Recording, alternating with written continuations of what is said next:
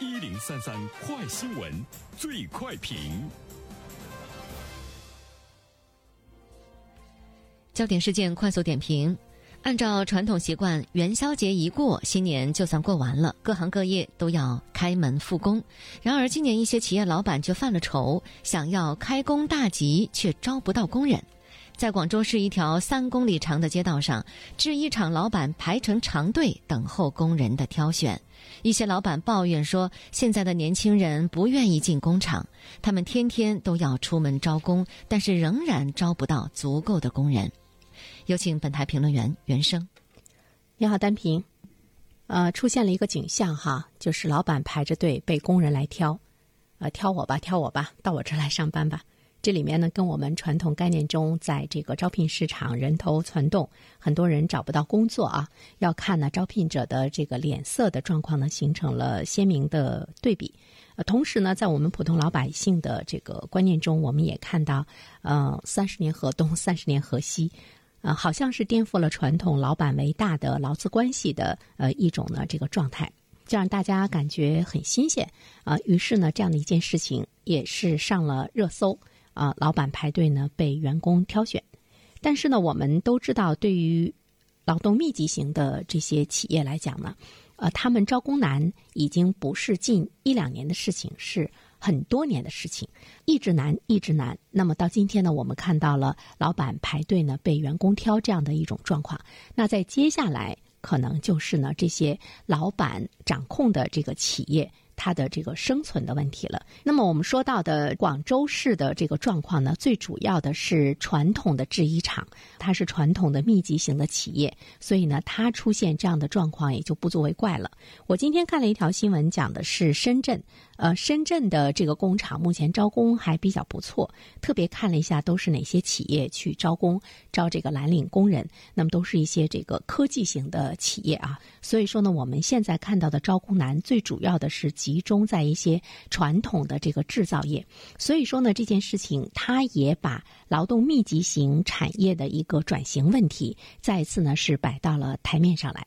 第一点呢，我们会关注到，呃，目前的劳动力市场已经发生了很大的结构性的这个变化。一方面呢，我们会注意到劳动力呢仍然是供过于求，尤其呢是对于白领阶层啊，尤其呢是对于我们。好像是有知识、有文化的这些大学毕业生们，年年呢是遭遇求职难。我们每年也会在呢求职季来关注呢他们找工作难的问题，但是我们却发现呢，在体力劳动的工作岗位方面呢，就经常会出现劳动力供不应求的状况，尤其呢是在沿海地区的劳动密集型工厂，不时的呢会面临招工难的问题，农业人口年龄老化、招工难的问题呢是不时的显现。这里面呢就出现了两个极端，这个呢是特别值得我们关注的哈。这两个极端中呢。其实也是给了我们一个警醒，就是对于我们的人才的培养，我们是不是呢，在某些方面来讲，比较呢忽视蓝领。忽视呢这个技能，忽视呢更加适应市场需求的技能型人才的培养，同时呢还给我们一个提醒，尤其呢是我们的这个大学培养出来的学生，他们究竟有一些什么样的生存生活的这个能力，是值得我们的大学教育呢去反思的问题。要不然的话，我们会看到呢水火两重天的状况还会呢继续下去。呃，第二方面的话呢，其实我们会关注到，在传统的制造业，它会面临着越来越难招到人的一种呢这个状况。传统的制衣厂，它之所以招不到人，它之所以说我一个月上万元都招不到人，那是因为呢，呃，这些工人们会面临着特别大的一个劳动量，他要工作十多个小时，呃，甚至于呢会有二十个小时的这样一个工作量。呃，另外的话呢，其实对于这些劳动者来说，他们的工作呢是机械式的一种呢这个重复，而且规章呢比较严，比较容易呢罚款。我们也会看到，在压力比较大的一些工厂，会有工人呢跳楼自杀这样的状况。工作的时间长，有损于他们的健康。对于年轻人来讲，他没有更多的可选择性，没有更多的这个弹性的时间。这样的工作呢，在十多年前进工厂的农民工，他们是普遍能够承受呢这种高强度的工作，而且能够吃苦。因为那个时候呢，大家的目标呃特别的这个单一，而且呢也特别的坚定，就是为了挣钱、改善生活。他们急于改善生活，要呢挣钱。但是对于今天的年轻人来说，跟以前的生活境况出现了比较明显的这个变化。呃，这个计划生育使得在农村长大的孩子，相对比来讲呢，也是比较娇生惯养的。呃，再一方面的话呢，我们会看到互联网平台经济快速发展，对于传统的工厂工作呢，相对比来说，像我们比较熟悉的什么快递小哥呀、送外卖呀啊等等，这些人的这个收入呢也很高，而且他们的工作呢相对比来说有弹性。和传统的制造业来说，这种弹性的工作时间呢，具有巨大的优势。所以呢，对于年轻人来讲，吸引力呢也是呢比较大。现代的经济发展状态之中，新的工作机会呢是会不断的这个涌现。那么，对于传统制衣厂的流水线的工作相比，它的竞争力呢就会大大的减弱。